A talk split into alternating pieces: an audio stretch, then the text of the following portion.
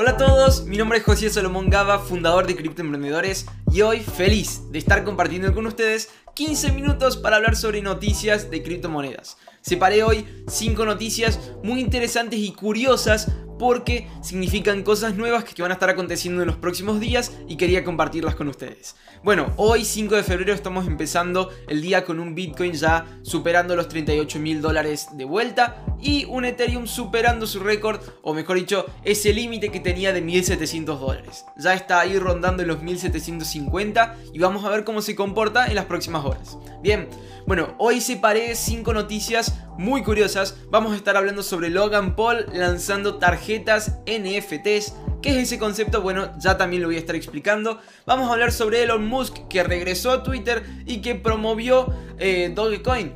Vamos a estar hablando sobre Jack Dorsey que activó un nodo de Bitcoin, sobre Bitcoin volviéndose una recompensa en Counter-Strike y vamos a estar hablando sobre el club de fútbol Atlas FC subastando tarjetas NFT. NFT de vuelta, esa palabra. Bueno, comencemos con la primera noticia. El boxeador de YouTube Logan Paul se convierte en una tarjeta de Pokémon NFT y subasta una colección exclusiva. Bien, NFT, ¿qué es eso? NFT es una sigla que corresponde a Non-Fungible Token, que en español sería token no fungible. Bueno, ¿qué es fungible? Porque la verdad es una palabra que yo nunca había leído en Instagram. Eh, solo está, digamos, en páginas que tienen que ver con criptomonedas y cosas con dinero. Porque, bueno, fungible es eh, una cualidad de un objeto que puede ser intercambiable, reemplazable sin perder su valor. Te voy a dar ejemplos y esto va a ser más fácil de entender. El dinero o el oro o tal vez fichas de casino son eh, objetos y activos fungibles. ¿Por qué? Porque si hoy yo te doy, por ejemplo, 10 dólares y tú me das dos billetes de 5 dólares, tú y yo vamos a estar felices. ¿Por qué? Porque ambos seguimos teniendo el mismo valor aunque tengamos distintos billetes. Seguimos conteniendo el mismo valor. No son cosas únicas que si se cambian, bueno, tal vez eh, una de las dos partes tiene un valor diferente. Este es el caso de piezas de arte, casas, marcas o cosas así que tienen atributos que las hacen únicas y que cuando se intercambian, bueno, alguien por lo menos está, digamos, perdiendo eh, valor o el valor no coincide o es imposible de coincidir porque son objetos únicos. Bien, esas son las cosas eh, no fungibles.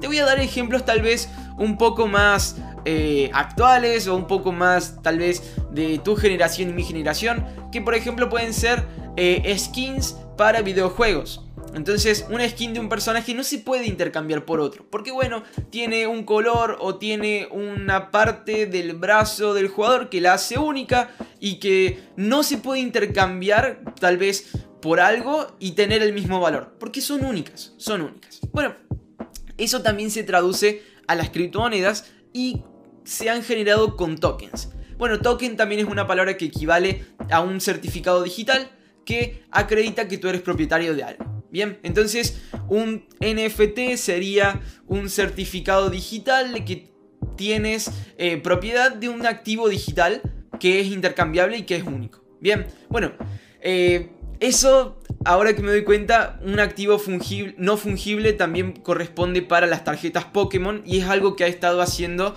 el youtuber Logan Paul estos últimos eh, días. Para quienes no saben, o esto, es, esto ha sido algo muy viral, pero para quienes no saben, en las últimas semanas, mejor dicho en los últimos meses, ha vuelto a la luz lo que es el mercado de Pokémon y la gente está comenzando a comprar tarjetas Pokémon por mucho dinero y venderlas y se ha vuelto algo, algo demasiado activo porque, eh, bueno, muchas personas están viendo oportunidades allí para generar dinero.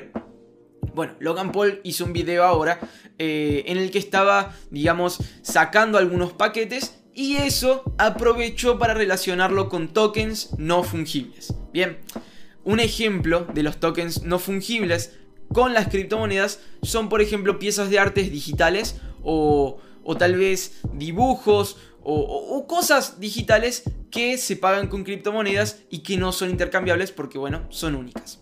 Bien, vamos a leer el artículo. La plataforma de comercio electrónico descentralizada Bondly anunció el 4 de febrero que creará una edición limitada de 44 NFTs con una imagen holográfica de Paul en su equipo de boxeo simulado como una tarjeta de Pokémon. Los NFT se distribuirán a los ganadores de la subasta en el próximo Pokémon Box Break de Paul. Recientemente, el youtuber adquirió 6 cajas sin abrir de tarjetas de Pokémon en la primera edición de hace más de 20 años. Y en el proceso dejó caer 2 millones en las tarjetas. Bueno, es tal vez una locura, creo que yo no haría eso, pero eh, bueno, es algo que hoy vale dinero y la gente que sabe sobre el tema lo hace y creo que lo hace con placer. Bueno, a partir de eso se generaron tarjetas eh, digitales de Pokémon en las que él está como figura y el precio mínimo de oferta para cada paquete de tarjetas es de 10 mil dólares. Y de los 24 paquetes de tarjetas que quedan en el sitio de la subasta, solo 7 han sido ofertados por esta cantidad al momento de compartir este artículo. Bien, yo leí un poco más con detalle el artículo y es lo siguiente. Hoy esto está funcionando como un mercado de coleccionables. Así como las tarjetas Pokémon o las tarjetas de jugadores eh, del mundial de fútbol o tarjetas de jugadores de básquet, de béisbol, de fútbol americano.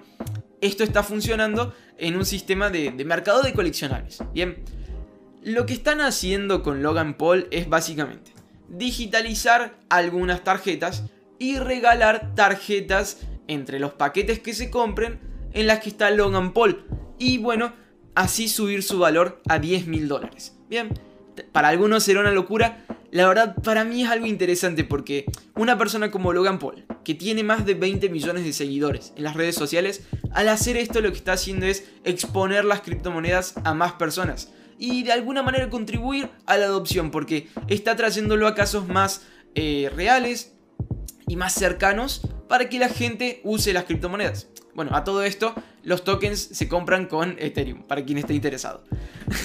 Eh, bien, vamos con la segunda noticia. Doge se dispara después de que Elon Musk regrese a Twitter para bromear sobre Dogecoin. Bien, vamos a ver. La criptomoneda basada en el meme Dogecoin, Doge, ganó un 25% de su valor en minutos el 4 de febrero después de un nuevo respaldo del hombre más rico del mundo.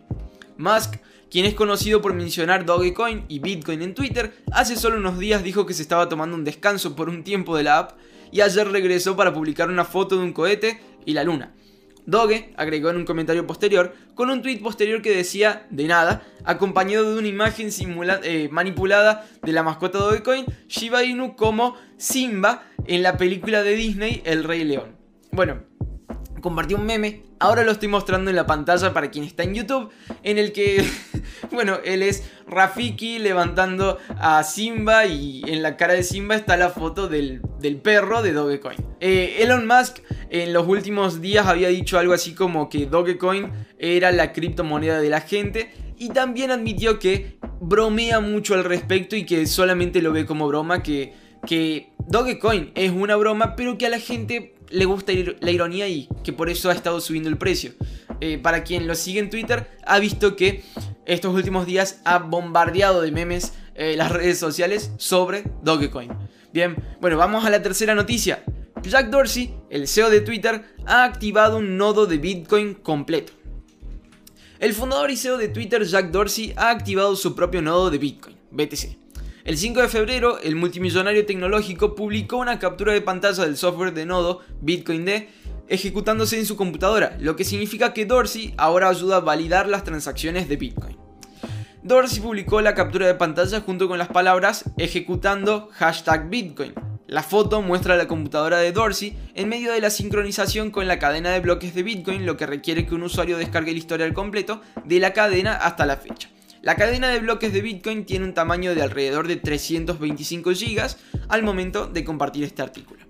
Los nodos de Bitcoin son diferentes de los mineros de Bitcoin, porque no compiten por una parte de las recompensas en bloque, más bien cada nodo alberga otra copia inmutable de la blockchain, lo que ayuda a aumentar la seguridad general de la red.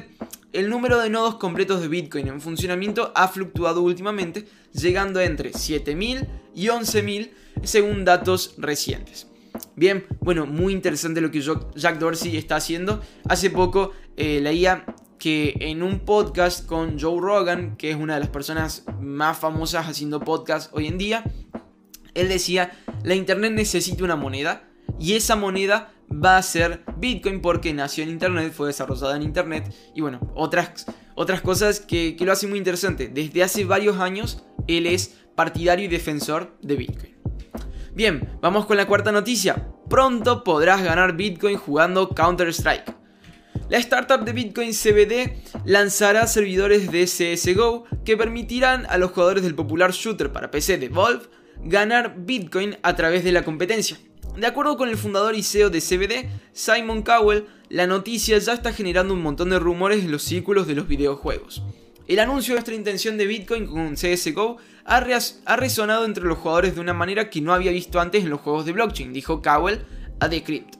Las suscripciones a la lista de espera ya son suficientes para mantener nuestros primeros 10 servidores llenos, así que planeamos expandir la capacidad muy pronto. Tengo la buena sensación de que finalmente hemos resuelto la infiltración de las criptomonedas en los juegos convencionales.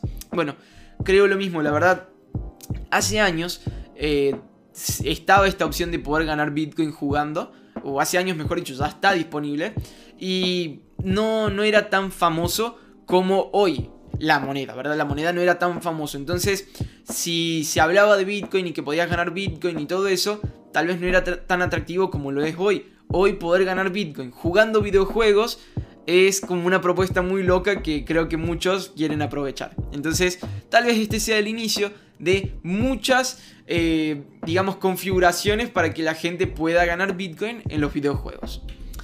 Bueno, vamos con la última noticia. Sorare se asocia con Atlas Fútbol Club de México y subasta tarjetas de jugadores NFT. Bien, es esto que decíamos, tokens no fungibles. El club se convierte en el segundo de México y se une a una larga lista de, de, equipos establecidos, entre ellos uno de los más ricos del mundo, Real Madrid, Juventus y París Saint-Germain. Sorare, con sede en París, es una plataforma en línea que permite a los jugadores intercambiar y recolectar jugadores de fútbol de ligas de todo el mundo mediante tarjetas digitales. Es una iniciativa para combinar el fútbol con la blockchain. Tiene un proceso fantástico donde las cartas son limitadas, lo que significa que ser dueño de los mejores jugadores es gratificante tanto en el campo como en el intercambio. Cada temporada hay un suministro limitado de tarjetas que nunca caducan. Los torneos también son gratuitos, lo que significa que no hay límite en la cantidad de torneos en los que puede participar. Para que tengan idea cómo, eh, cómo funciona esto, eh, las tarjetas van de menos de 100 dólares a valer ya más o menos 72 mil dólares, que serían como 2 bitcoins en este momento. Eh, bueno, realmente es una locura pensar que eso puede valer, pero así es y se paga con Ethereum. Para que tengan idea, acá un dato. Eh, aparte, y no lo iba a hacer noticia porque realmente no era algo eh, reciente y tampoco sobre lo que hubiese tanta información, pero ya Nike tiene una patente para crear NFTs en la, en la blockchain de Ethereum sobre sus zapatillas.